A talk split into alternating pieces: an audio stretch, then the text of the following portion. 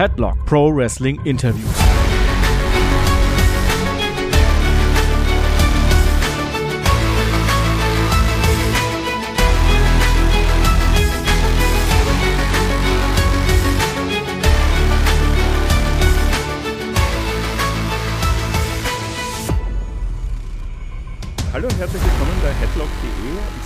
Einem der aufstrebendsten neuen Superstars aus dem UK Indie-Bereich. Michael Oku, the OJMO, is here with me today. Hallo, ich heiße Michael Oku. Ah, perfect. So we can, Look at that. we, we can do that in German then. Yeah, we- the whole. Okay, that's all we can do in German. We can't do the whole interview in German. But pleasure. I'm happy to be here. Thanks for having me. Um, you were here in Austria today. I think it's your first time here in the country, right? Yes, like first time, not just wrestling, but in the country completely. So it's been very fun. It's been a very quick journey in terms of like getting here straight to the venue, straight to the show. So I didn't get to enjoy the city properly. Ah, But it's been cool. It's been really cool. So, um, you've been wrestling Peter Tihanyi today. Yes, yes, yes. The match was great. How was your opinion of it? How did you like it? How did you like working with him the first time? Yeah, oh my gosh, I was super, super happy with it. Um, he's a great talent, really, really great talent. And it's one of those things where everything just kind of came together very quickly in terms of the match. Where it's like, I think we had something, we created something that was like, yes, this is gonna, this is gonna work. The, the, the name of the game of when you're wrestlers is we're trying to see, we're trying to put something together and hope it works in front of the crowd. And I think what we did, what we put together, worked in front of this crowd. Again, an audience that I wasn't sure knew me or to what extent they knew me, but there was enough there to, to get the rest excited, I think, and that really helped us go along in terms of the match. But Peter Tihanyi, he's, he's great. He's great. Yeah, so you said uh, some people might not know who you are. So, um, who is Michael Oku and uh, what what is the, the OJMO? Is it the same person? Is it a different persona? Maybe talk about that a little bit. Oh, oh that's a great question. So, the, the, the OJMO was the first name that I used in wrestling. It was the name that I like. I came up with when I was a kid. I was like, this is going to be the name that I use when I'm a wrestler. When I was like seven years old, um, it's uh, it's kind of a tribute to Owen Hart, but also my, it's also like some of my initials of my actual name. So when I realized that Owen James Hart was his name, OJ, I was like, oh, this is very cool. This is perfect. So it's kind of it essentially stands for Owen James, but at the same time, it's part of my some of my African names is involved. But what's happened with time is RevPro were the first ones that wanted to use my name as Michael Oku. Andy Quildan just was not a fan of the name the OJMO. And as time went on, I was fighting, kicking, and screaming. I was like, oh, I want to use the OJMO so bad.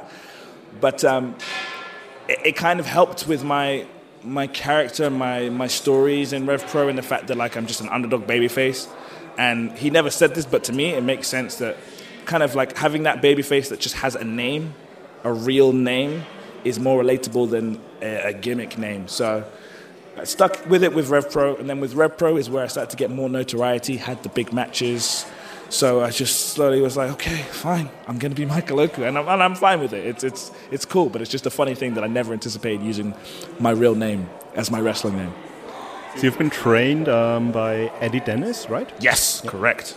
So what's your relationship with him? How was how was training with him? When did the training happen? Yeah, so I mean, I started training in wrestling in 2017. It's been five years now. Uh, Eddie is like such a great trainer, and I would I would believe a good part of that is because of the fact that he's he was a teacher, he was a, he was an actual teacher in school.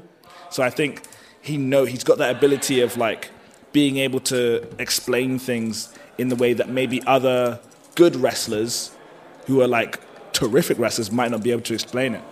The same, like I'm starting to train people, and, I, and my struggle is how to explain, like how to do this, and how to uh, teach, how to convey in words what I want done. But he's just been, he was tremendous at it, and um, his his sessions every Tuesday at Knuckle Locks were always packed and like full of wrestlers that were on shows and it was just such a great learning experience, and there's so much that I've taken from his sessions that I still use to this day. Our relationship's great. We've had one singles match together, and that was for the Progress World title in an unboxing show. So, like, um, we've also, I'm, and it's a match that I'm so happy of, I'm so proud of that, like, it feels like a full circle thing where, like, here's my trainer in wrestling, and then here we are wrestling for a world title. Um, so uh, yeah, it's it's great relationship with Eddie. I'm glad that like he's he's back essentially in the indie scene, and uh, he's gonna do great things because he's just he's chomping at the bit to wrestle. So yeah. So um, you've started in Rev Pro in 2018. Um, your first opponent was, I think, the Great-O-Khan. So uh, another member of the United Empire eventually. Right, right. Isn't that? It's a, it's a crazy kind of, it's a crazy thing the way like life works. So that was my debut. It was for the TV taping. So Rev was on television, and that was like the first night of tapings, and they just needed a body. They just needed a body to wrestle the Great-O-Khan, and I was the body. And I was like, I'm gonna, I'm gonna take this opportunity to be the best body random guy that you've ever seen. And that was enough for Andy to be impressed and to want to give me more. And and again, the fact that that was my first opponent, the Great-O-Khan. Gideon Grey came out with the microphone and was already berating me the first day in, and he still does it to this day on commentary, even though now he's in Japan, in doing doing the same things to the Japanese. Uh, it's it's such a, a funny thing the way like life works out and the way wrestling works out. So you've had uh, your first uh, really great year, I think, was uh, 2019. 2019 going to 2020. Um, you were in the US the first time, for the first time at uh, WrestleMania weekend. Uh, you wrestled Pac, you wrestled Shingo uh, later on. So um, how how was that experience going from, like you said, just being a body initially to uh, within a year getting those opportunities, getting those matches?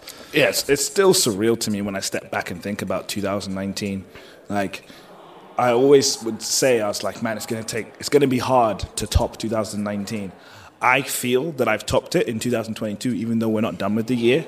But um, 2019 had so many moments, like you just listed, um, and it all came so quickly.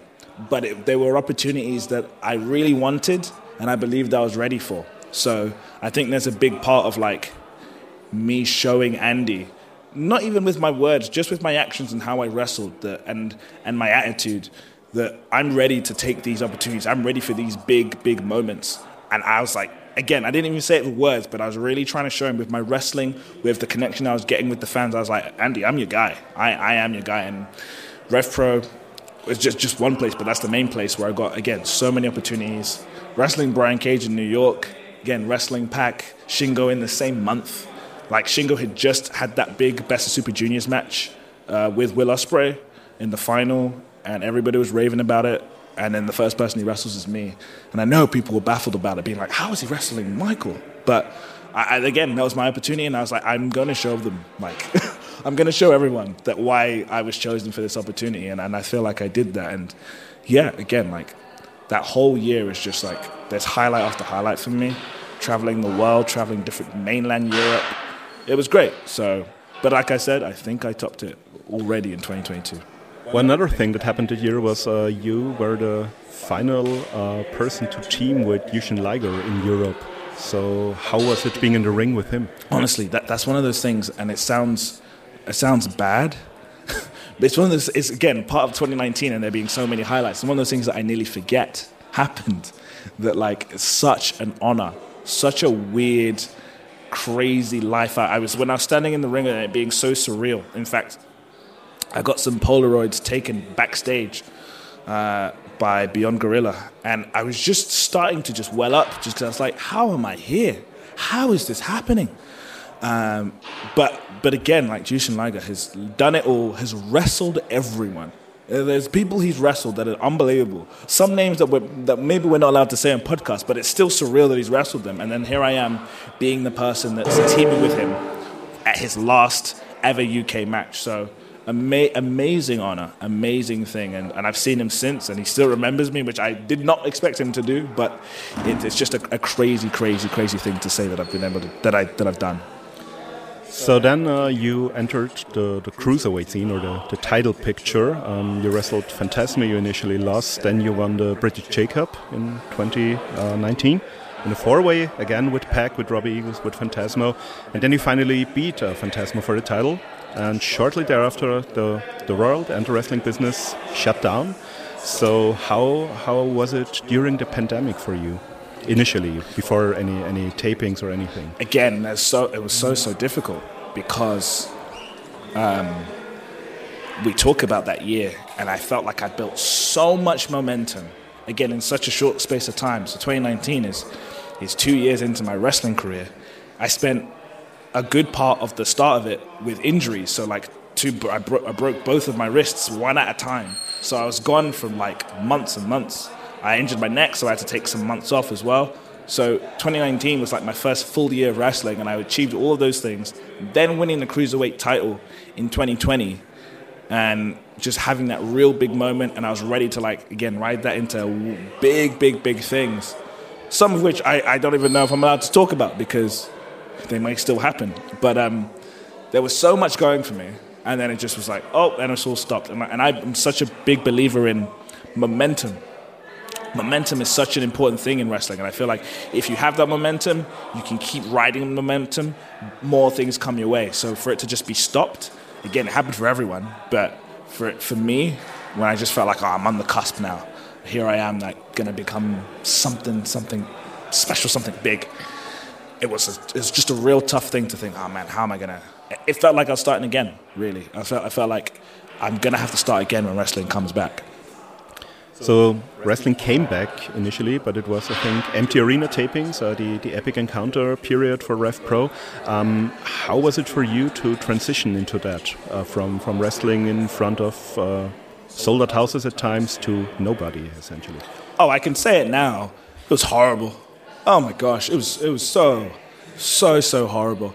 I, I think there may be some wrestlers that were like, they were okay or felt comfortable wrestling with no fans because of their style. I feel like a Chris Ridgway um, did great with no fans because again his style just kind of lends like just grounded based grappling, strong strikes. Same with like a Mark Haskins, but I mean my my wrestling really is about drawing on like the crowd, drawing on the energy of the people. It's so emotion based and it's about drawing emotion from the fans. So having no fans was just so so tough for me, and like I was it was just a real big struggle to to wrestle uh, at the level or the way that I know how to wrestle. And again, there was so much months off that I had that like I hadn't done a lot of training, so I was not ring. I was not in ring shape. I had lost a lot of weight, and I'm already a skinny guy. I can't afford to lose more weight, but I lost it, and then like not in good ring condition. It was just like and no fans. It was very very tough. So I was like just dying for when fans would be back and when we can do just some kind of shows with fans. So then, um, during the summer of 2020, you first crossed path with Will Ospreay. You tagged with him actually. Um, you faced Kyle Fletcher. You faced uh, Ricky Knight Jr. Um, at that point, did you kind of foreshadow what might become that you would get to work with Ospreay more, or was it just like a, a random tag team at, a, at the time? I think it was just a random tag team. It's, yeah, it's just funny how life works again. Like and, and, and talking about me being like not prepared, not feeling in shape, that was my first match back. I had nearly, like barely any training to like get back into ring shape. And then my first match back is wrestling Kyle Fletcher and Ricky Knight Jr. tag match. And my tag team partners Will Ospreay, who a lot of people say is the best wrestler in the world. Go. It was, it was, it was very tough, but at the same time, such a, it was such an experience where like I felt the three of them were just miles ahead of me so I was like, okay, okay, this is where I need to get to. And again, it's wrestling's such a funny thing where there's a lot of things that there's a lot of seeds that are intentionally planted, and then there's some that aren't. But then when you look back on it, there's just this story that's been unintentionally told. And I think that's one of them. The fact that here I am teaming with Will. On the opposite side, is Kyle Fletcher, who then joins him on the opposite side as Ricky Knight Jr., the guy who eventually then de- dethrones him. It's just it's a wild thing that there's a journey to take just from that tag match alone. Absolutely. So we, we could credit Andy like by planning all that, of course. Well, I mean, again, again, there was a there was a lot though during those empty arena tapings that he did like put in set in stone and, and so much. Literally, the blow off for a lot of stuff that he started in those empty arenas in 2020 at this last uh, anniversary show paid off yeah. in 2022 two year stories it, honestly it really did So then you um, you wrestled Ricky Knight, I think, in your first big singles match back, uh, unifying the, the SWE um, high speed title, I think, was it? Speed title? Speed King, yes. Yeah. And um, then you went back to tag team wrestling because Destination Everywhere then made their Rev Pro debut at the um, Great British Tag League. You guys teamed at a few shows before, I think. Um, how did that team uh, come together and how did it come to uh, be a big thing in uh, Rev Pro over the coming months then? So, myself and Mills were best friends, uh, and soon the first day I started training, he was there. He was there from day one in my training, so she'd already got like he's so much. He's like a, a good few years younger than me, but he's he's way more experienced than me in wrestling. So he was already there. So there's so much I was learning from Mills, but we were always training together. Iron was sharpening iron. That we had that bond that close friendship bond, and then the chemistry was there from just training so much. Uh, Destination Everywhere started in Will Ospreay's promotion that he had at the time called Frontline, and it was me and the NIC, Charlie Carter and Oisin Delaney. So it's like a trio where it's like those were my, my heaters. Those are the guys that were going to back me up, and I was the big singles guy. We then transitioned over to Progress, where I was going to feud with DNR, that faction that everybody loved. They didn't love it. Um, and they, well, because there was four of them, they were like, oh, let's add a fourth. So really, it was Progress was just like, we'll add Mills to your Destination Everywhere faction. So it was kind of them that decided to add us. Uh, myself and Mills had had one tag match ever, and it was at a WrestleForce show in Essex, just a random show. But this was what once we'd got paired in, like we were in this four-man stable, we started doing tag matches for Progress. And then Rev Pro came along, these empty arena tapings came along, where once he debuted, we started to team there. We did one tag match with, I think our first one was with Callum Newman and JJ Gale. That made that started them as a tag team, and then that really like started us as a tag team Rev Pro. And then, as you said, the tag league started, and it was the first ever tag league, which is like a lovely, cool concept, and a lovely, cool concept to say that we were the first ever winners. Yeah. So, and then you you also won the, the tag team titles. Um, during that. And then about a month later, I think you lost it to Aussie Open. Um, how was it? And, and you've uh, these guys have been in your life in your career ever since. You've uh, wrestled them, I think, in the in the block finals or in the deciding match for the block this year at the uh, tag league as well. So how is it working with them?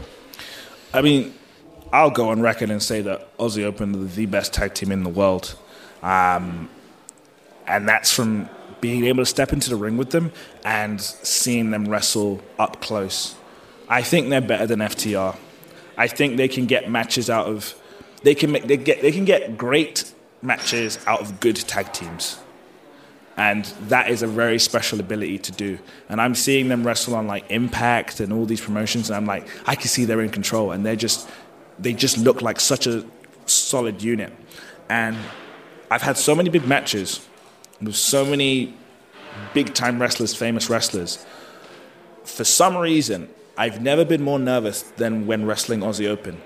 All three times that, I've, that myself and Mills have wrestled them, and he said the same thing. I just feel real nervous wrestling them because they're such a standard and they know their stuff so well that it makes you question: Do we know our tech stuff that well? And we, you, not, the answer is normally no, but they they guide you with just their ability into something that's like really special. And I feel like all three matches we've had are really special.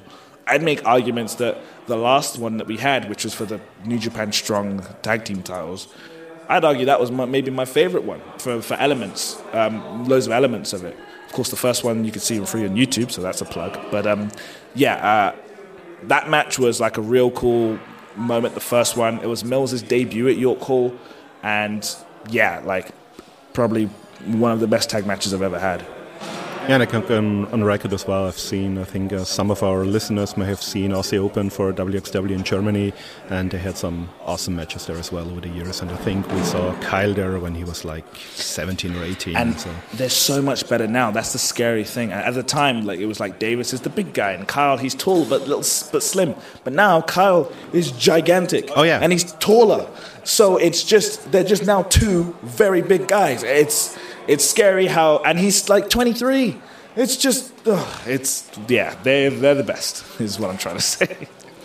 So then in October of last year, you first faced their, their leader, so to speak, in the United Empire. You had a first match with Will Ospreay. So how, how was it actually being, you call him yourself, uh, maybe the best wrestler in the world? Um, how was that initial match for you? Uh, just being across from him in the ring and just how, how the match went. Um, did you feel confident? Did you feel a bit in awe? How, how was it?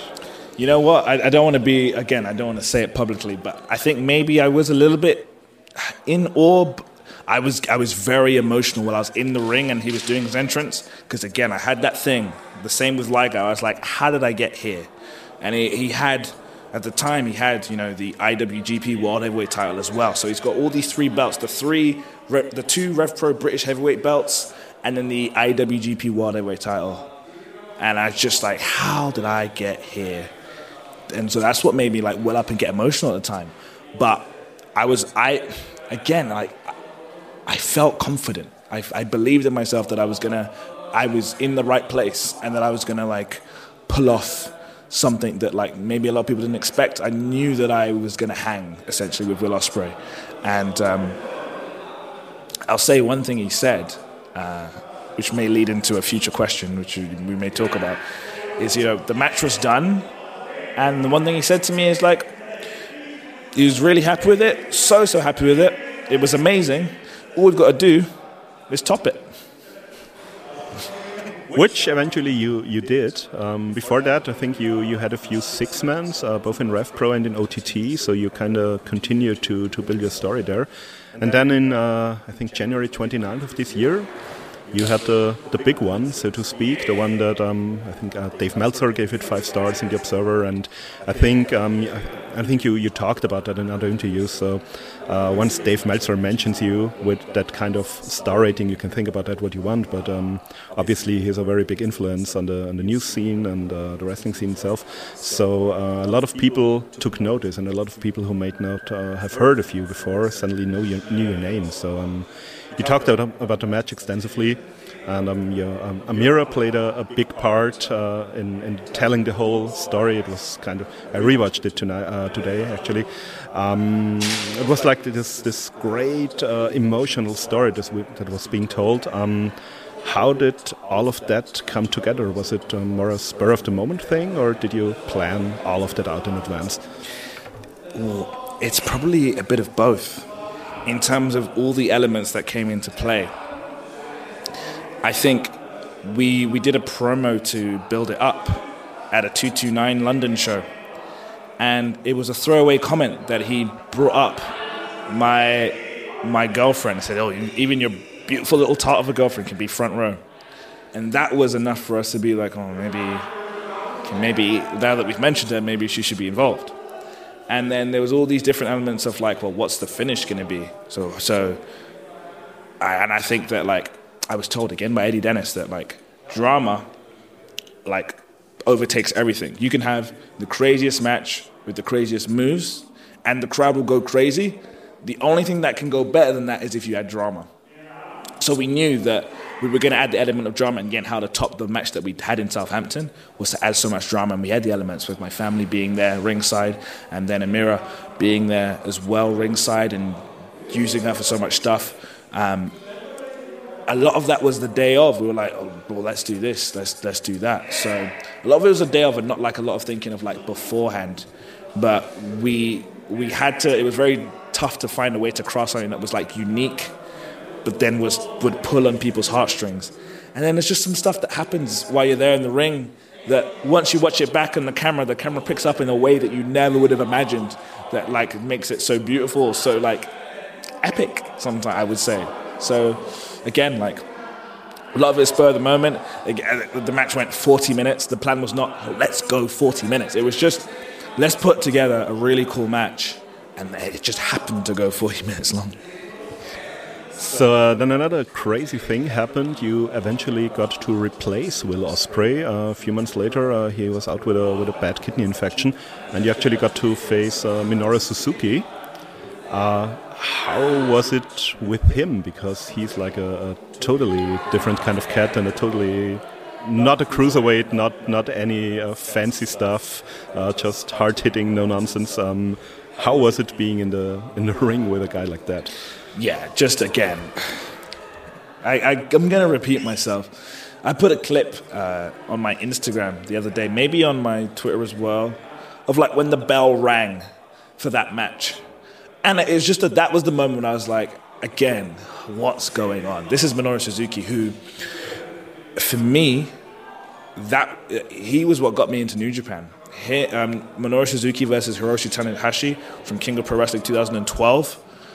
I might have watched a bit of New Japan here and there, but once I watched that match, I was like, okay, I'm all in. I'm all in on New Japan. That was 2012. So yeah, that's one match to pull you in. ex- exactly. I'm sure. Yeah, you remember it, and like, and then you'll also see if you watch the match, you'll see elements of the King of Pro Wrestling match that is in the match with yeah. the Suzuki. But like, for that to be the one that got me into New Japan in such a big way, and then I'm just standing across the ring from him, just from again, it's an unfortunate twist of fate, but again, like it, it for Andy to have the faith in me, which is a thing that I can't stress enough. There's so many of these moments and these matches where Andy had the faith in me, sometimes more than I had faith in myself, to put me in that position and be like, York Hall is sold out. The best wrestler in the world can no longer do it. The replacement is going to be you. There's a lot of pressure on that alone, and I was terrified of like, man, we are going to disappoint so many people when you say it's me. There is no replacement that will work, and I'm hating the fact that I'm going to be the person that's going to be disappointed. But we found a way. Again, I, I think I credit it to how I've been booked and how I've been positioned in Rev Pro, where we found a way that people left satisfied. Because again, that was the first time Suzuki is wrestling uh, in Rev Pro in the UK for well since 2019. So the crowd, I think, were just there to see Suzuki. So in my head, I was like, okay, we we're gonna give them Suzuki. Oh, and by the way, the other part in terms of making it difficult is, yeah, that's that's your second match of the night. I already wrestled Mills for the cruiserweight title earlier in the night, and it's like, oh yeah, and then you're gonna later on second match, you're gonna wrestle Minoru Suzuki in your main event. So good luck, please deliver.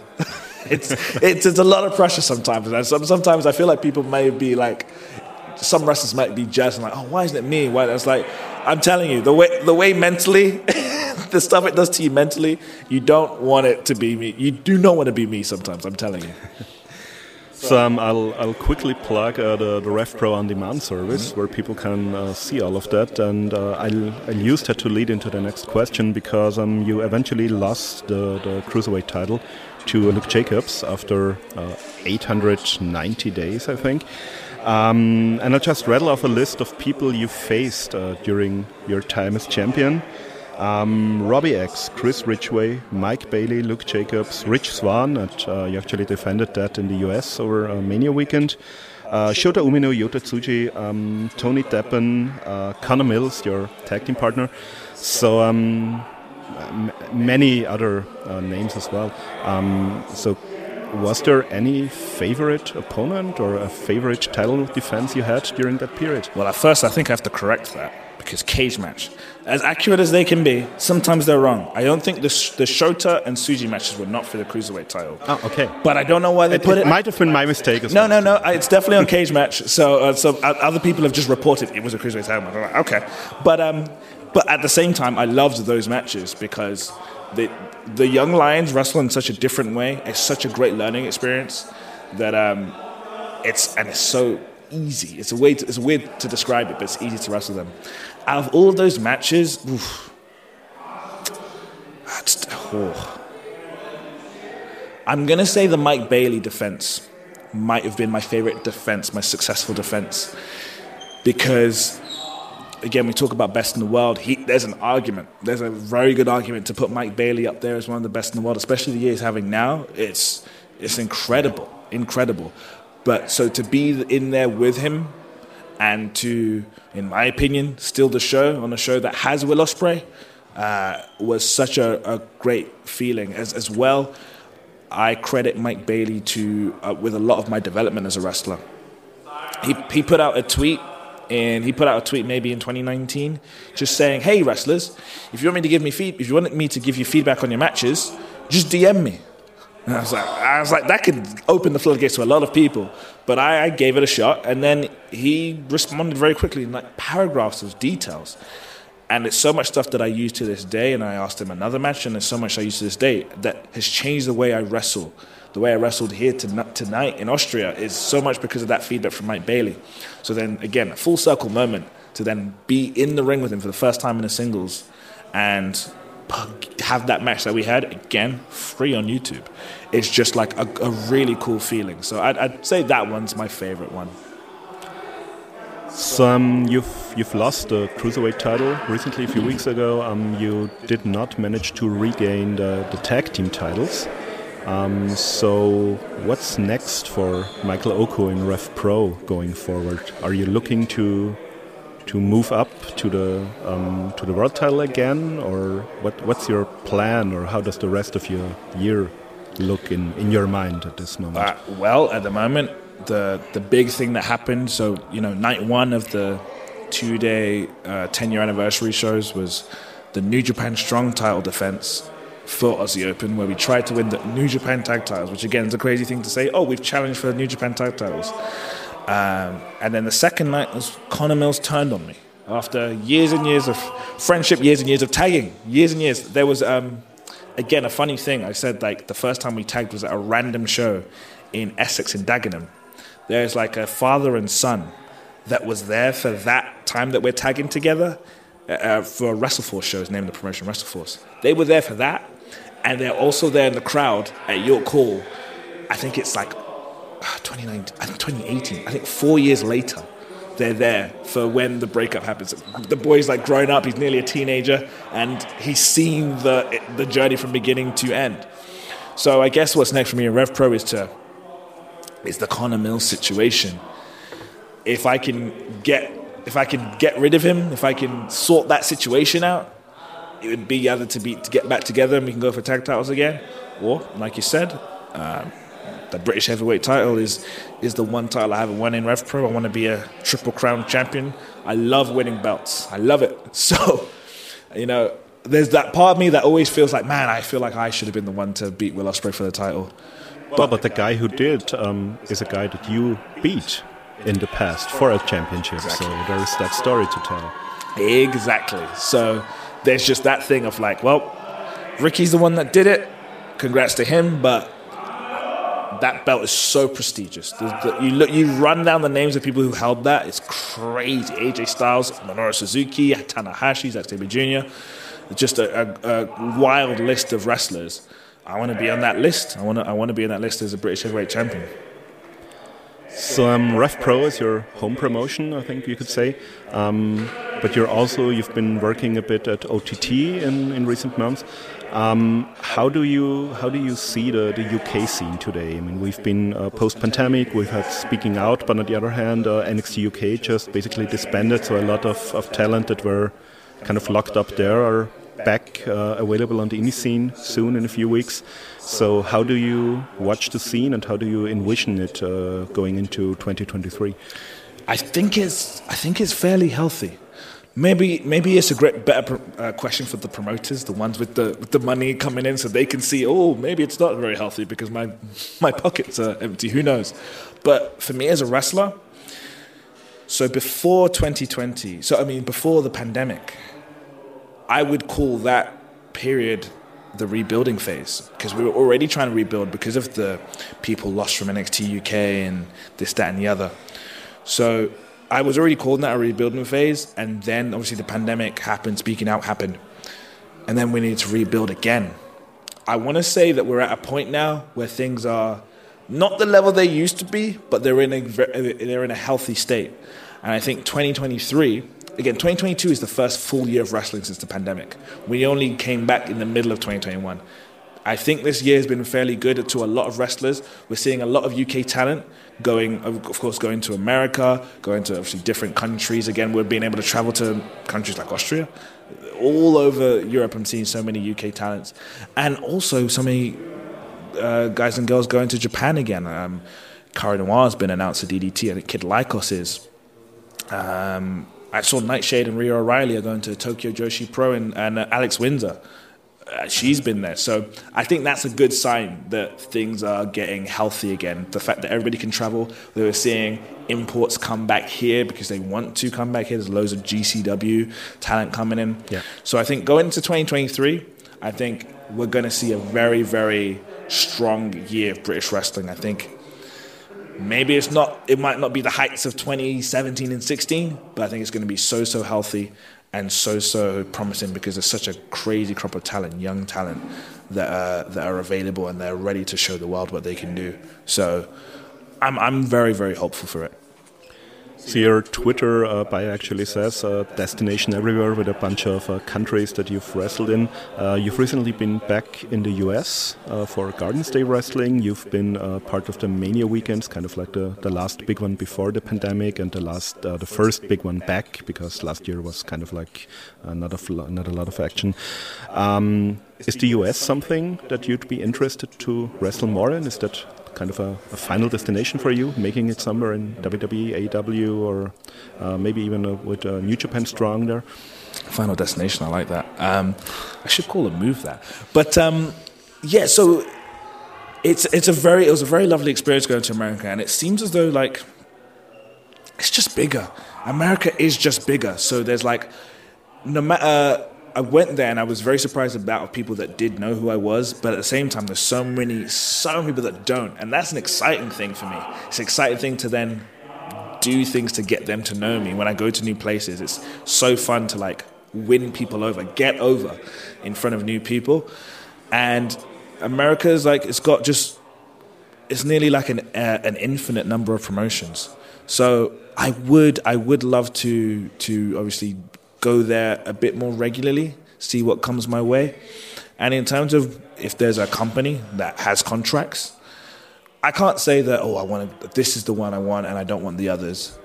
Uh, I'll, I'll, be smart about it and I'll weigh up my options if they come, but um, I'm very open to whatever comes my way, if that makes sense. So if it is an AEW, if it's a WWE, you know, i am going to listen. I know everybody, it's, it's fun to hate WWE, but at the same time, they, they are the biggest wrestling promotion in the world. So that's those are options, and of course, New Japan. If it's not in America, then maybe in actual Japan. I'm happy to give it a go in Japan. Yeah, and I mean, you like you said, people love to hate on WWE, but on the other hand, a lot of changes in that place as well recently, and a lot, I think, uh, changes in, in talent philosophy. If we uh, look at what happened in NXT in the past with NXT UK, they, they announced NXT Europe, so uh, nobody knows when that will launch, uh, how it will look. Um, might be an opportunity for you as well, and. Um, Leading into the next question, um, mainland Europe, you've wrestled in a few countries, I think France, uh, Italy, Belgium, the Netherlands, uh, you've been in uh, Germany for GWF.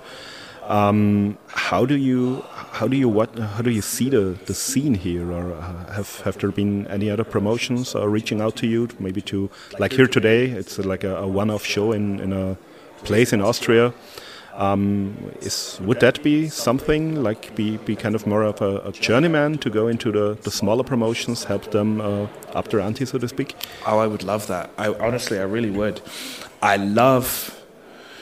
It's a weird position to be in because I feel like I'm there very quickly, but I'm in a position where I'm where I can help. I'm in a position where I can teach, I can educate, I can like bring people up to a level because and, and most of it is because of the people that I've wrestled that are above me very rarely will they be able to be like, oh, I'm going to wrestle a guy who's wrestled Pac, a guy who's got two belts in AEW right now. I'm going to be in the ring with a guy who's wrestled Will Ospreay in like one of the best matches of the year. Like it's not just like a random match, but I've had these big matches that people talk about with Shingo, all these guys. I've got knowledge from them. I just want to give it to other people. I'm, I I love the kind of departing my knowledge, sharing my knowledge. I, I, I start, I've been teaching now. I do, I try and do more seminars.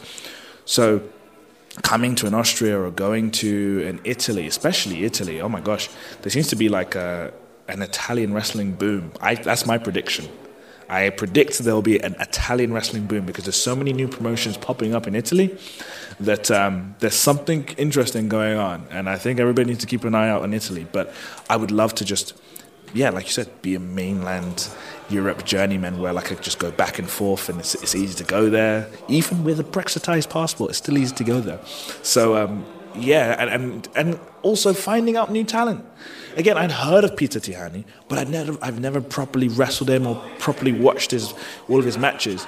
And then I go in the ring of him, and he's just as good as anyone that I wrestle in the UK. So I also love that part of discovering who the next people are, or who's just as good, or who needs to be seen by other people. So yeah, yeah, I'd love to come back to Austria. I'd love to go back to Belgium, Holland, anywhere, anywhere, name it. So if any promoters are listening, book Michael Oku, and um, I'll give you the chance now um, to to plug yourself or plug your chance. I, I uh, checked out your YouTube channel today, so there's a lot of cool stuff on there, a lot of uh, really great match highlights as well. Um, so where where can people find you? How can people reach you? Where can people find out more, see more? Uh, we mentioned the Rev Pro service as well. Yeah, I mean that that would be I'm a, I'm a, essentially a regular at Rev Pro. So if you go on RevProOnDemand.com, they've got a new on-demand service. They don't use PivotShare anymore. It's like a Vimeo kind of service. So the quality of the video is a bit better, and it's just easier to navigate. So if you want to check out my matches, some of my best matches as well are there. So go for there. Uh, at the OJMO on all social media platforms Twitter, Instagram, even Facebook. Uh, theojmo.com for my merch. ShopRevPro.com as well for my merch so many. I'm trying to think what else can I plug. And then, of course, like for promoters, I guess uh, you'll see my. It's all in my bios, like ways to message me. You can either use my email address that's there, or you could DM me, and I might eventually respond. If I don't, if it doesn't go like to spam or go to the requests. So um, yeah, uh, follow my stuff, and as you said, Marcus, um, the YouTube, the YouTube. Um, I'm trying to really like put as much content on there as possible because it's just an untouched platform, but everybody uses it. So go to my YouTube channel. You should just type my name and it should come up. And I post a lot of MVs. Um, and if I get like permission from certain place, I might try and put like full matches. But there's a lot of full matches on YouTube anyway. So yeah, check me out on social media. I'm easy to find and support me. Yeah, thank you for taking the time. Thank you for talking to us, and uh, we'll finally let you have some rest for the rest of the night today. Oh, I'm not going to rest. I'm going to have some beers. that that works as well. thank you.